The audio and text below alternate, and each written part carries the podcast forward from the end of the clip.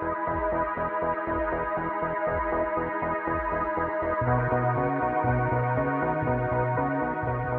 you. Hola, soy Erika de Lunalogía y este es el clima astral para viernes 23 de junio de 2023 y el siguiente fin de semana. La luna pasó a Virgo por la madrugada en algunos países de Latinoamérica, ya alrededor del mediodía en España y se va a quedar aquí hasta el domingo por la tarde-noche cuando entra el signo de Libra. Entonces, un fin de semana prácticamente casi todo con luna en Virgo. La luna en Virgo nos pone como más atento a los detalles, queriendo resolver temas cotidianos, ordenar, entender nuestras emociones, arreglar todo aquello que está desarreglado. Y vamos hacia esta noche de San Juan, este momento donde el sol finalmente se empieza a mover después del solsticio y es considerado unas fechas que son muy luminosas, que son fechas de celebración desde la antigüedad. Tenemos un fin de semana eh, bastante movidito el domingo tenemos al cuarto creciente, ya en el signo de Libra.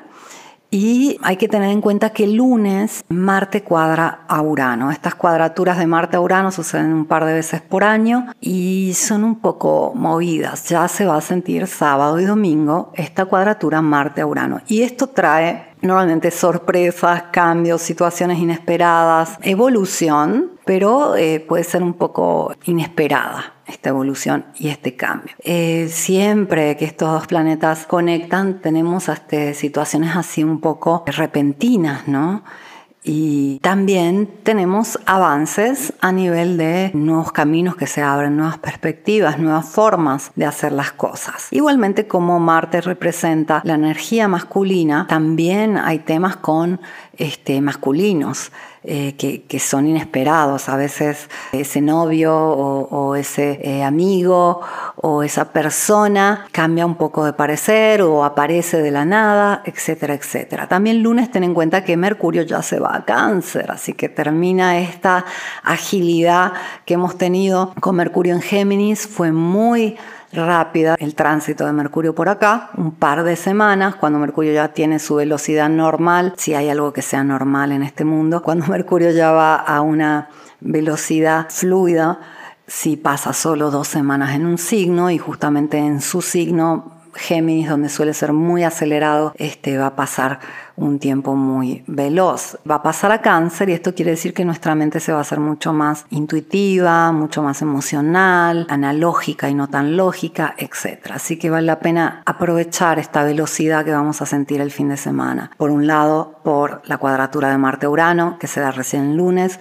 y por un lado, por Mercurio transitando los últimos grados de Géminis. Aunque este fin de semana tenemos algo muy parecido a lo que vivimos el último fin de semana. Mercurio cuadra a Neptuno y así como vivimos esa cuadratura del Sol a, Neptuno el fin de semana pasado, donde hay un efecto tipo Mercurio retrógrado, estamos un poco como en las nubes o debajo del agua, o sea, es como si nos mojaron el cerebro y vamos muy lento o estamos como muy soñadores o algo confundidos, etcétera. Va a pasar lo mismo este fin de semana con esta cuadratura de Mercurio a Neptuno. Hay una triple cuadratura este fin de semana. La primera es el cuarto creciente, que es siempre una cuadratura Sol-Luna. La segunda es la cuadratura Mercurio-Neptuno y la tercera es la cuadratura de Marte con Urano, que está exacta, recién el día lunes, pero ya se siente el fin de semana. Entonces sí puede ser un fin de semana un poco complejo. Ojo, las cuadraturas los ángulos de 90 grados es lo que permite la vida. Eh, por ejemplo, las ondas de luz, fíjate alrededor toda la luz que puedes ver todas esas partículas son una frecuencia que está a 90 grados, si no, no podría haber luz, no podría haber ese desarrollo. Las ondas de luz son este, una frecuencia donde hay una relación de 90 grados entre eh, la onda eléctrica y la onda magnética. Si no hay esa cuadratura, no se puede proyectar la luz. Fíjate ahora alrededor de donde estás, vas a ver que hay casas, paredes. Ojalá estés en la naturaleza y no tengas ningún muro, ninguna pared, ninguna casa, ningún edificio. Pero en la mayor parte de los casos, si miras a tu alrededor, vas a ver estructuras construidas por el hombre. Todas las estructuras construidas por el hombre están construidas en ángulos de 90 grados. Y las cuadraturas, los ángulos de 90 grados entre planetas son considerados como aspectos tensos como algo negativo. Pero fíjate cómo estos aspectos tensos, estas cuadraturas, estos ángulos de 90 grados, son los que permiten sostener un peso. Si no sostenemos, las cosas se caen. Si queremos algo grande, tenemos que sostener algo grande. Y cuando hay cuadraturas, nuevamente sentimos ese conflicto de que tenemos que eh, de alguna forma encontrar la forma de sostener, hay que encontrar un acuerdo para que se pueda sostener el peso a dos. Y es un poco lo que suele pasar cuando entran las cuadraturas. Hay un conflicto porque hay que encontrar un acuerdo de cómo se van a sostener las cosas.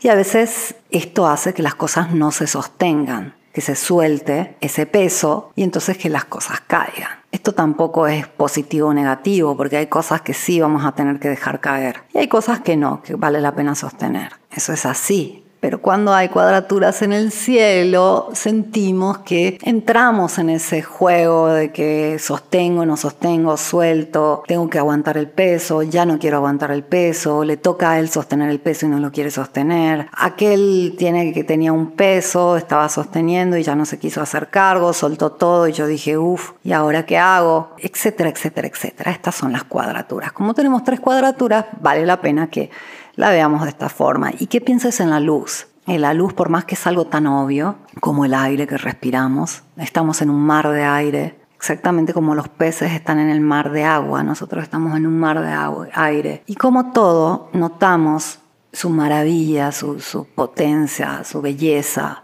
su importancia, solo cuando nos hace falta solo si nos está faltando el aire o solo si el aire se pone muy seco, muy húmedo, muy caliente, nos damos cuenta que algo no está bien. Si no, el aire nos parece algo gratis, lo es gratis en términos de, de dinero aún, pero no nos damos cuenta de esta maravilla, ¿no? Y al mismo tiempo no nos damos cuenta a veces como las cosas están sostenidas con un esfuerzo y ahí están, simplemente cuando se caen, ¿no? Podemos apreciar todo ese esfuerzo que las sostuvo. Y como en astrología tendemos esta tenemos a hacer todo este tipo de, de, filosofía y elaboración intelectual acerca de las dinámicas de la vida y del individuo, lo que encontramos es que cuando hay mucha fluidez, cuando hay mucha predisposición, ayuda, facilidad, oportunidad, no siempre las personas lo aprovechan. A veces vemos cartas que son muy bellas, hay muchísima predisposición a,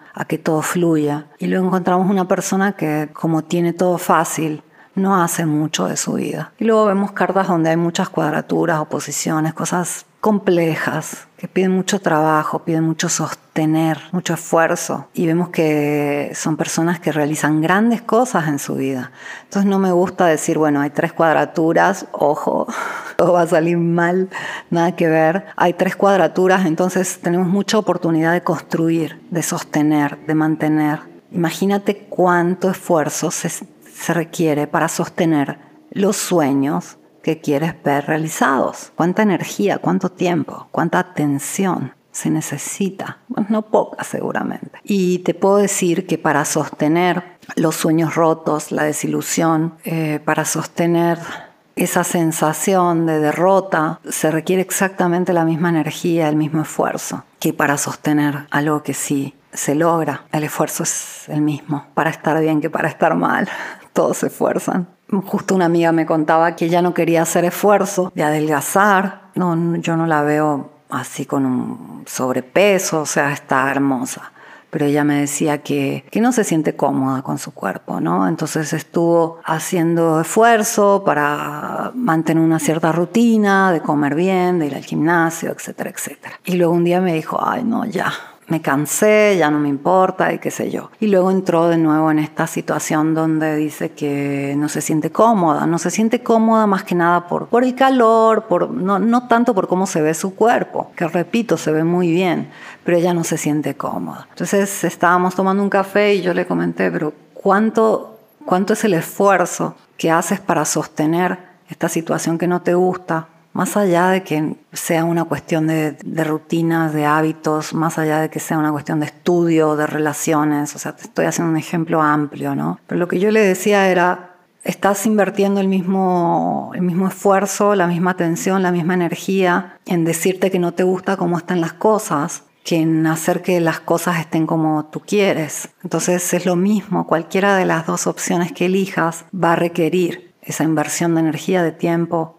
de atención. La diferencia es que los resultados son opuestos. En un resultado estás contenta con lo que tienes, te sientes fiel a ti misma porque dices, quiero generar esto y estoy invirtiendo mi tiempo, mi energía en ello, estoy haciendo algo al respecto y en el otro te sientes derrotada porque cada vez que ves que te sientes incómoda, dices, abandoné, no me cumplí, etc. ¿no? Y en la vida todo es así. O sea, el esfuerzo va a ser el mismo, es el resultado que va a cambiar. Y un poco de esto se trata el fin de semana. ¿Qué esfuerzos valen la pena? ¿Qué, ¿A qué vas a renunciar y, y dónde vas a apostar? La vida es así. Si no queríamos sudar y no queríamos invertir tiempo, si no queríamos esfuerzo, pues hubiéramos seguido siendo espíritus libres de forma, de límites de tiempo y de espacio.